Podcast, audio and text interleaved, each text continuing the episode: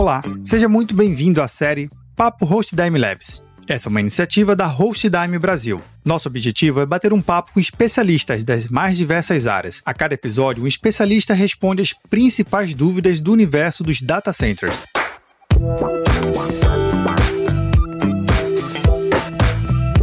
Nesse episódio, eu conto com a participação do Manuel Dutra, coordenador de Data Center. Manuel, seja bem-vindo aqui à nossa minissérie. Valeu, Perroa. Satisfação estar aqui, participar com vocês nesse momento. Vamos lá. Vamos nessa. Manuel, é o seguinte, a gente tem que falar primeiro sobre o que é um data center de verdade. Existem ainda muitos mitos que acham que um data center é um container, literalmente aquele container que a gente vê nos portos e navios, e também tem gente que acha que um data center é uma sala com um ar-condicionado e uma parede com certa segurança física. Data center, é isso mesmo? Hoje, pra gente, Perro, que vivencia o mundo do data center, realmente trabalha o dia a dia com isso, é, a gente vê o data center como uma infraestrutura realmente resiliente, em termos de energia, de conectividade, de arrefecimento, em que a salinha aí, né, que é o que todo mundo vê como o CPD, acaba migrando para um ambiente como esse que tem todo um controle e tem realmente as garantias de que vai estar 24 por 7 funcionando. É, o data center propriamente dito, ou o CPD mais especificamente, já está sendo utilizado por muitos anos pelas empresas. A gente viu a evolução da própria computação. Antigamente era uma sala muito fechada que pouquíssimos tinham acesso. A gente está falando isso na década de 70, 80 e um pouquinho de 90. Mas com a virada do milênio, quando 2000 chegando, as empresas começaram a incorporar para si e para os seus negócios o próprio data center, montar suas estrutura própria de TI, cabeamento, refrigeração, energia e os seus servidores. Esse data center, ou esse CPD, é um, um data center também tão bom quanto um data center certificado Tier 3, Tier 4? O que a gente fala muito, Perro, é que todo esse aspecto, toda a análise que há para acontecer realmente a construção de um data center é um projeto muito maior, como também é, nosso negócio é data center. Quando a gente tem uma empresa onde o negócio dela não é vender data center, até mesmo os investimentos ou até o gasto de energia e dinheiro com isso acaba não fazendo tanto sentido. Porque, poxa, eu vou investir tanto numa infraestrutura interna onde meu negócio não é isso. Eu vou ter que ter uma equipe grande de TI para cuidar da infraestrutura, cuidar da parte elétrica, manter todos os custos indiretos, né, de manutenção de equipamentos, gerador, refrigeração, arrefecimento, tudo isso. E não é o foco da empresa, não é o negócio dela. Por isso que o data center acaba sendo a alternativa que realmente vai atender, né, digamos assim, essa, essa empresa, porque ela foca no negócio dela e deixa com a gente o que é aquilo, o, o que é nosso foco, né, que é vender data center. Vender tranquilidade, disponibilidade e tudo mais. Nesse sentido que você falou, o objetivo da empresa não seja de tecnologia, né?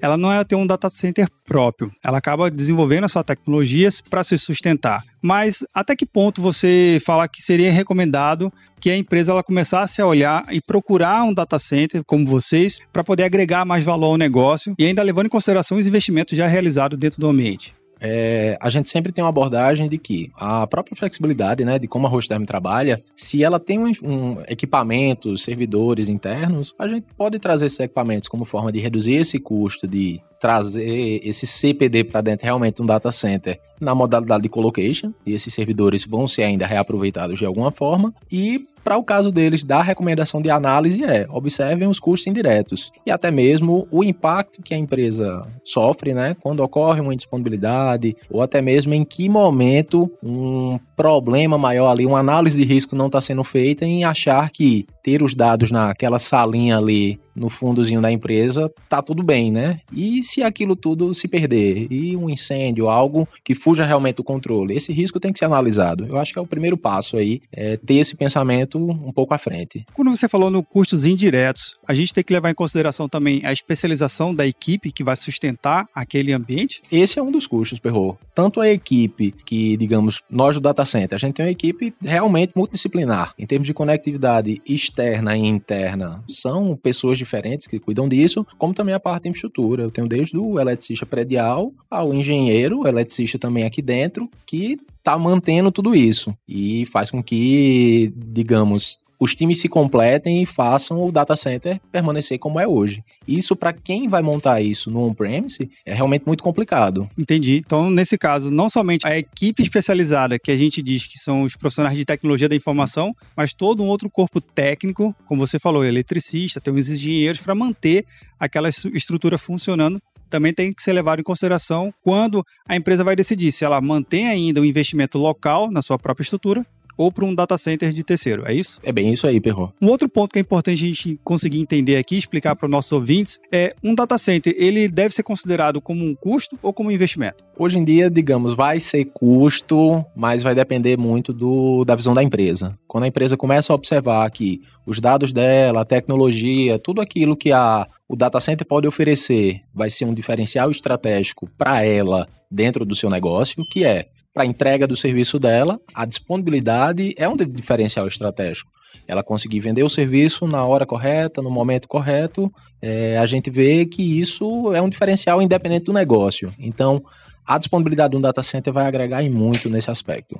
Então a gente pode dizer que a partir do momento que a empresa começa a vislumbrar horizontes para contratar um data center, ela acaba também ganhando esses benefícios diretos, né? Não de forma indireta, mas sim direta a disponibilidade, uma equipe monitorando, também esse, esse ponto é importante ser levado em consideração. Isso mesmo. Dentro do data center aqui, tanto a equipe que funciona 24 por 7, acompanhando desde a parte elétrica, arrefecimento, todo esse, tudo isso que a gente citou antes, é isso para acontecer numa empresa onde, ah, eu tenho uma empresa que fabrica calçados e eu tenho um data center dentro, poxa, eu não vou querer alguém 24 por 7 que não seja fabricando sapato. Então, o data center acaba vindo muito com essa pegada, né, de que a gente vende o serviço e tem toda a obrigação, todo o compromisso de entregar disponibilidade. É o nosso negócio. Um ponto para a gente fechar o nosso episódio aqui. Para as empresas, é um bom negócio a gente começar a vislumbrar data center.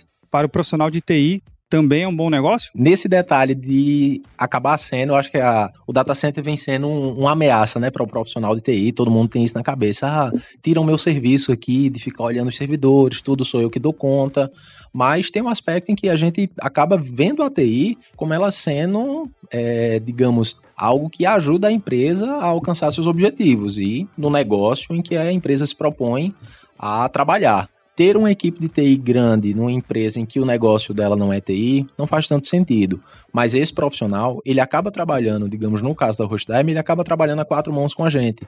O monitoramento ele pode ser conjunto, a parte de sistemas internos ele que precisa manter, ele que vai ter manter todo esse cuidado e ele vai contar o quê? Com os serviços, com toda a tranquilidade que o serviço de data center pode oferecer. Que é, digamos, ele ter um monitoramento 24 por 7 do serviço dele, ele tem uma equipe especializada para qualquer problema que fuja do controle, ele vai ter alguém a quem recorrer e ter a tranquilidade de ele mesmo como profissional entregar um bom serviço de TI, digamos assim, no geral, para a empresa que ele trabalha. É realmente um, algo em conjunto. Agradeço a sua sua participação, Manuel Dutra, coordenador de Data Centers. Eu que agradeço, Perro. Até a próxima. Você que nos acompanha, tem alguma pergunta ou comentário? Manda aqui pra gente pelo link hostdime.com.br barra PapoCloud. O link está na descrição desse episódio, no seu agregador de podcast favorito ou lá no site do Papo Cloud. Aqui, a sua jornada será um sucesso. Até o próximo episódio do Papo Hostdime Labs.